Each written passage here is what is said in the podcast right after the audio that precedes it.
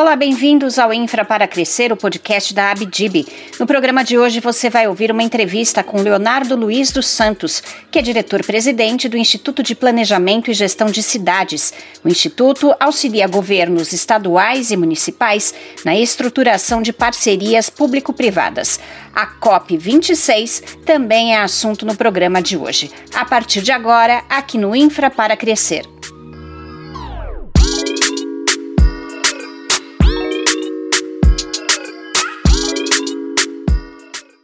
Bom, e a nossa entrevista de hoje é com Leonardo Luiz dos Santos, que é diretor-presidente do Instituto de Planejamento e Gestão de Cidades. Tudo bem? Como vai? Olá, Fabiana. Leonardo, eu gostaria de começar essa entrevista com você explicando um pouco sobre o trabalho do Instituto de Planejamento e Gestão de Cidades. Que objetivos vocês perseguem? Então, o nosso trabalho né, tem como foco principal, o nosso objetivo, o desenvolvimento das cidades brasileiras né? E ultimamente nós temos atuado diretamente na área de infraestrutura urbana, ajudando aí os governos estaduais e municipais na estruturação de parcerias público-privado nas diversas áreas de demanda dos governos. Então nós somos aí uma instituição do terceiro setor da sociedade civil é, organizada que tem como objetivo principal o desenvolvimento das cidades e nesse caso estamos apoiando aí os governos a estruturar projetos de infraestrutura né, para serem contratados a partir de parceria público-privada. Esse é, talvez, hoje o nosso principal objetivo, porque nós acreditamos no instrumento da PPP como instrumento seguro para atrair investimentos e também dar garantia do desenvolvimento dessas infraestruturas e a continuidade né, dos projetos, que é hoje talvez um grande desafio no Brasil iniciar projetos de infraestrutura e ter continuidade, mesmo que eles ultrapassem os mandatos do governo. Então, esse talvez seja hoje nosso principal objetivo. Quando o assunto é a estruturação de projetos com a participação do setor público e do setor privado, como são feitos os processos? Quais os passos dessa estruturação? Então, o IPGC, há cinco anos, né, vem pesquisando e desenvolvendo o melhor processo de estruturação de projetos para infraestrutura né, para oferecer para os municípios. Nós dedicamos investimento, tempo dedica, é, é, e muita pesquisa para dar uma resposta ao problema principal né, nessa área de infraestrutura no Brasil, que são projetos de qualidade, projetos que tenha uma qualidade técnica, econômica e jurídica que possa aí ajudar na alavancagem dos investimentos na área de infraestrutura, naturalmente aí melhorando a carteira de projetos para os municípios. Esse é e aí o processo, né, a gente vem substituindo o instrumento da PMI, onde o próprio mercado faria esses projetos, que foi um instrumento que demonstrou né, uma ineficácia, onde o privado gastou muito recurso com retorno quase que, que zero, ou seja, os governos que recebiam os projetos das empresas não tinham capacidade de analisar, de decidir qual o melhor projeto e acaba que todo aquele recurso foi perdido, né? Então, o IPGC desenvolveu um instrumento, né, que é um acordo de cooperação direto com os municípios e os estados, por que o acordo de cooperação? Porque a lei que, que institui o IPGC, que é uma instituição do terceiro setor, ela dá essa condição de cooperação direta entre instituições da sociedade civil organizada e governos né, para desenvolver uma série de ações e nesse caso a gente apoia e estrutura projetos. Então o município interessado ele adere, né, ou seja, ele procura o instituto, a gente estabelece uma cooperação técnica e aí a gente faz todo o passo a passo de estruturação de uma parceria, levantamento de dados, a estruturação jurídica, ou seja, aprovar a lei municipal para garantir segurança jurídica para o gestor e para os investidores, realiza os estudos de viabilidade a partir daquela realidade, né? ou seja, constrói um diagnóstico, define um prognóstico, apresenta para o governo. Se o governo entender que faz sentido, que é aquele projeto que vai atender o anseio da população, ele aprova o estudo, nós modelamos, ou seja, escrevemos os cadernos né, editalícios, que é o edital, o termo de referência, assessoramos o governo na consulta pública e posteriormente na licitação. Grande ganho para as prefeituras e para os estados, que além de desenvolver a modelagem, o IPGC assessora integralmente aquele ente público nas fases de consulta, licitação, apoiando aí o relacionamento com os órgãos de controle, as impugnações se houver durante o processo, para que ele tenha aí um ciclo de vida que tenha início, meio e fim, né? Ou seja, que ele saia ali desse apoio com o parceiro privado e o contrato assinado. E quais são as principais carências que os municípios apresentam nessa área de projetos de concessão e PPPs? Então, a principal carência, Fabiana, é conhecimento sobre o instrumento da PPP e da concessão. Há uma, uma, uma falta de esclarecimento, de conhecimento enorme.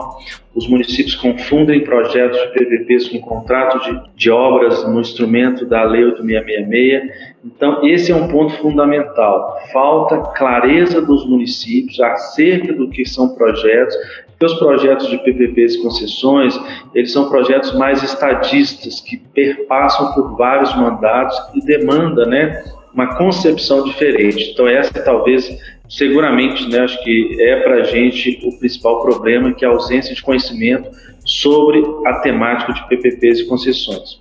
E você acha que dá para solucionar esse problema, essa falta de conhecimento, com programas de treinamento? Sim, esse é, é um caminho, né? inclusive o IPGC, em parceria com a Fundação João Pinheiro, nós estamos estruturando um programa de educação permanente nessa temática de infraestrutura e PPPs e concessões muito para os municípios, que são os mais carentes, mais do que os próprios estados, e eu creio sim, né, o trabalho que a própria Vidib vem fazendo, né, nas ações de vocês, no diálogo com o setor público, é um fator de melhoria dessa carência de ausência de informação. Então, acho que divulgações, cursos, o diálogo com esses entes é sim um dos caminhos para melhorar essa carência. Leonardo, eu queria que você detalhasse um pouquinho o Fundo de Estruturação de Parcerias e Investimentos para Cidades e Estados. Quais as fontes de recursos do fundo e como tem sido o funcionamento dele em apoio à estruturação dos projetos? Então, o IPGC, né, ele criou aí em 2019 um fundo de, de chama FUNET, né, Fundo de Estruturação de Parcerias e Investimentos para Cidades e Estados. Nesse fundo, nós recebemos né, das empresas voluntariamente que têm interesse em alavancar o mercado, porque quanto mais projetos a gente estrutura e mais apoio, mais oportunidades o mercado vai ter. Então a gente recebeu algum apoio no, no, no início, estamos iniciando agora a retomada do fundo e todo recurso que nós recebemos nós investimos nesse apoio. Né? Então esse é um ponto importante porque o mercado ele vem fomentando novos negócios, que é extremamente interessante para o próprio mercado, e é isso que a gente tem atuado hoje para o apoio aos municípios, porque nesse acordo de cooperação, vale lembrar que nós não cobramos nenhum valor das prefeituras e dos estados, né? o PGC é ressarcido no sucesso lá do contrato. Então, essa é a forma que a gente tem de recurso né, para apoiar e alavancar projetos para o mercado de infraestrutura. A gente sabe que há serviços que são de responsabilidade de prefeituras, como água, esgoto, resíduos sólidos, é, mobilidade urbana, iluminação pública, assistência social, educação, saúde. Esses segmentos são de destaque? Há mais projetos neles? Então, Fabiana, nesses segmentos, é, isso né, já existe há um bom tempo, desde 2017, a iluminação pública foi o o, destaque né, nesses anos de 17 até 2020. É, em 2020, nós desenvolvemos, em parceria com uma cidade aqui de Minas, um piloto que foi a PPP de Cidade Inteligente, que além da iluminação pública integra a área de geração de energia solar e também a infraestrutura de telecomunicação. Então, hoje, na carteira de estruturação do IPGC, a PPP de cidade inteligente, incluindo iluminação, fibra ótica né, e energia solar, é o que mais floresce, ou seja, é uma demanda grande de cidades, tanto cidades pequenas como cidades médias e grandes. Né? Depois da, da, dessa área de cidade inteligente, iluminação, na nossa visão, a grande demanda são de resíduos sólidos, porque o resíduo sólido, o Ministério Público vem cobrando dos municípios uma solução, que a grande maioria são aterros controlados e lixões, e não tem demanda. Mas do, do, outro lado é um problema, porque não há ainda uma, uma receita fixa e garantida para modelar soluções dos resíduos. É aí, por último, agora que a gente vem percebendo né, a demanda de saneamento básico, né, seja pelo marco regulatório que as prefeituras que estão com os contratos vencendo e vencidos não podem mais renovar com, as empresas públicas, né, com as estatais, e aí é um, é um novo projeto que começa a abrir essa demanda. Então, nesse bloco que você citou, eu coloco essas três áreas: iluminação em cidades inteligentes, resíduo sólido e água esgoto. Talvez para esse mandato de 2020 né, e 1 a 24 é o grande volume de projetos que vão ser estruturados. Leonardo, você citou a energia solar, eu quero falar então um pouco mais sobre isso. Há municípios que começam a apostar na atração de investidores para a geração solar. É um investimento crescente? Qual é a tendência? É muito crescente, né? É, porque a PPP de energia solar, seja ela integrada com iluminação e telecomunicação dentro da PPP de cidade inteligente, ou seja ela isolada, como fez o Beraba, né, é, no ano passado, ou seja, nós modelamos e eles assinamos, assinaram uma PPP de energia solar, é muito crescente por várias razões. Primeiro, o risco é zero para o poder público, porque todo investimento na fazenda solar é do parceiro privado, a operação e a gestão dele é feito todo pela parceria privada e ele recebe uma economia, ou seja, uma espécie de um desconto no gasto que ele já tem com a concessionária tradicional. Então, ele não investe, mas ele tem uma economia porque ele garante para o parceiro consumo daquela energia por um tempo longo suficiente para recuperar o investimento. Então, e além dessa questão econômica, tem a pegada ambiental, né, do SG, social, que é você utilizar energias de fontes renováveis. E um outro terceiro ponto que nós estamos vivenciando hoje, que é o custo da energia, né? ou seja, nós estamos numa crise hídrica que há uma tendência à energia, no momento que o Brasil não está crescendo, já está aumentando, né? imagina-se quando a gente retoma o crescimento e o prefeito consegue ter essa visão, né? porque ele entende que quando ele faz uma PPP de energia solar e traz um parceiro para gerar sua própria energia com uma, um custo menor, ele também vai travar esse custo de energia pelos próximos 20, 30 anos, que é o período médio do contrato. Porque na geração distribuída, que é esse caso de energia solar, a PPP vincula o aumento de energia ao IPCA do contrato e não ao valor da tarifa da ANEEL. O que significa que se a ANEL aumentar mais do que, do que o IPCA, que é comum aquela energia da prefeitura vai continuar né, com um crescimento muito menor do que as concessionárias comuns estão repassando ao usuário, né, ao consumidor. Então, na nossa visão, é uma grande é um grande projeto que tende a crescer muito por diversos fatores ambientais, econômicos, né, nesse caso, e também social, porque você vai gerar mais emprego naquela cidade, vai ter um impacto político para aquele gestor. Então, é uma grande aposta. E quando o IPGC, né, que foi o autor desse modelo no Brasil lá em 2017, que foi o primeiro projeto nosso, né, a gente viu que a, de lá para cá isso tem crescido muito e além das prefeituras, os próprios estados, né, como Piauí, Tocantins, Maranhão, né, está fazendo todos, o Espírito Santo, a Paraíba, todos estão fazendo seus projetos de PPPs de energia solar. Falando um pouco sobre cidades inteligentes, eu gostaria que você explicasse para a gente quais os serviços que estão associados às cidades inteligentes e aqui no Brasil, qual é o cenário em relação a isso? Há exemplos bem-sucedidos? Sim, Fabiana. É, na verdade, assim, a lógica de cidade inteligente é um conceito que já vem há anos, né? Ou seja, nós, na verdade, estamos potencializando a disseminação desse conceito no Brasil através das parcerias público-privadas, né? Ou seja, não se falava em cidades inteligentes até então feito com PPPs, né? Ou se falava de, de, ações de forma difusa, mas o município tinha que ter recursos para comprar aquele equipamento, aquela tecnologia.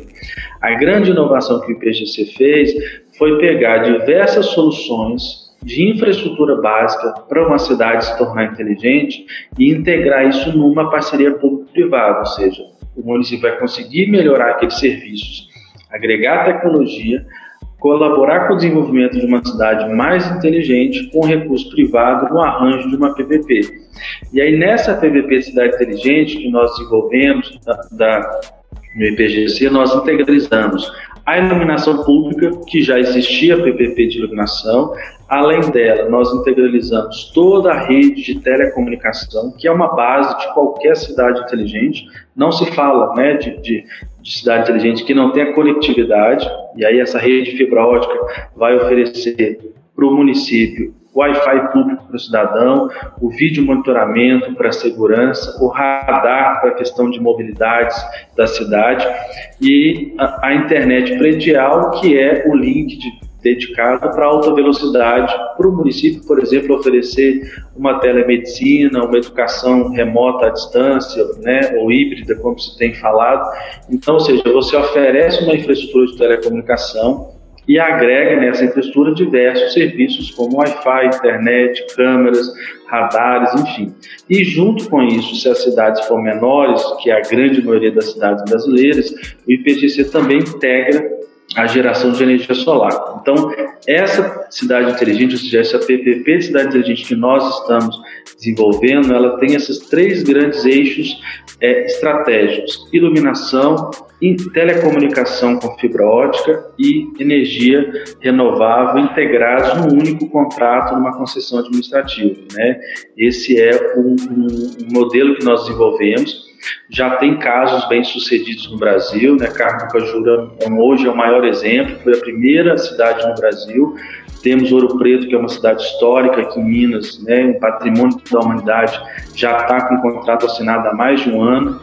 Campo Belo em Minas. Agora a gente está, inclusive, nesse exato momento, com a licitação de Nova Serrano, que é uma de cidade inteligente. Inclusive, os ouvintes né, que tenham interesse em participar da concorrência, a licitação está aberta. É uma cidade é, de médio porte aqui em Minas Gerais. Então, esse modelo já deu certo, nós já validamos ele agora. O desafio do IPGC é escalar isso, ou seja, atender o máximo de cidades que têm viabilidade para desenvolver as suas PPPs de cidades inteligentes. Tá certo, Leonardo Luiz dos Santos é diretor-presidente do Instituto de Planejamento e Gestão de Cidades. Muito obrigada pela entrevista. Obrigado, Fabiano. Obrigado a vocês da Abdib. Estamos à disposição né, e, e ficamos à vontade aí para conversar né, e apoiar os municípios aí que têm interesse em desenvolver a sua infraestrutura.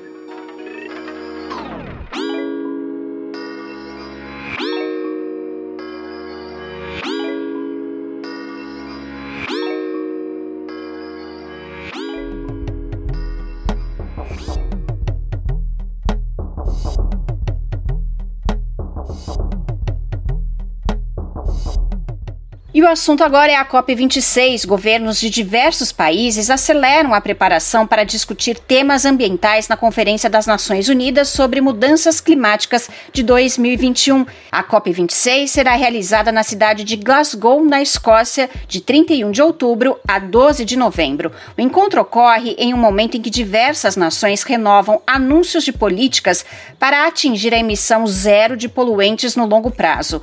O Brasil anunciou metas como, por exemplo, eliminar o desmatamento ilegal até 2030. A comunidade mundial estará atenta ao pronunciamento brasileiro para saber como tal meta será atingida.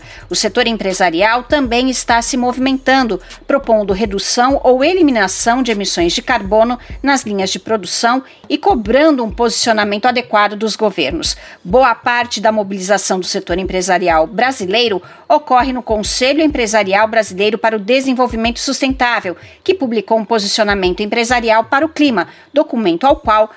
a Abdib formalizou a adesão. O documento lançado pelo Conselho traz mensagens importantes do setor empresarial brasileiro.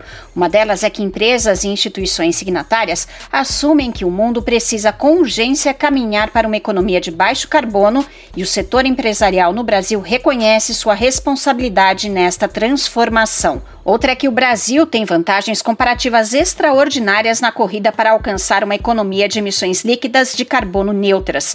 Por meio do posicionamento, os empresários brasileiros afirmam que o Brasil precisa desenvolver um arcabouço político e regulatório que apoie essa trajetória para uma economia de emissões mais baixas de carbono, com ações eficazes para a preservação do meio ambiente e o cumprimento das metas de combate ao desmatamento ilegal. Os empresários indicam que a retomada econômica após a pandemia deve ocorrer em bases ambientalmente mais sustentáveis e socialmente mais inclusivas. Eles apontam que é possível trazer escala à inovação e às boas práticas. Dessa forma, o Brasil poderá aproveitar e realizar rapidamente o potencial de crescimento sustentável existente, alinhando tudo isso aos objetivos de combater a mudança climática e proteger a biodiversidade. Para a Abdib, as ambições brasileiras precisam ser ousadas, engajando setores produtivos na redução das emissões de carbono. Além disso, para a Abdib, um plano de ação consistente do governo brasileiro pode ajudar o país a dar os primeiros passos para recuperar a imagem arranhada no exterior. Por isso, as empresas no Brasil já vêm adotando medidas para a redução e compensação das emissões de gases causadores do efeito estufa, precificação interna de carbono, investimentos em tecnologias verdes e estabelecimento de metas corporativas ambiciosas de neutralidade climática até 2050. O objetivo dos países com a confirmação de planos renovados de redução de emissões e engajamento de governos e empresas é evitar que o aquecimento global aumente além de 1,5 graus Celsius em relação ao período pré-industrial. E esse foi mais um Infra para Crescer. Siga a Abdib nas redes sociais. Até o próximo programa.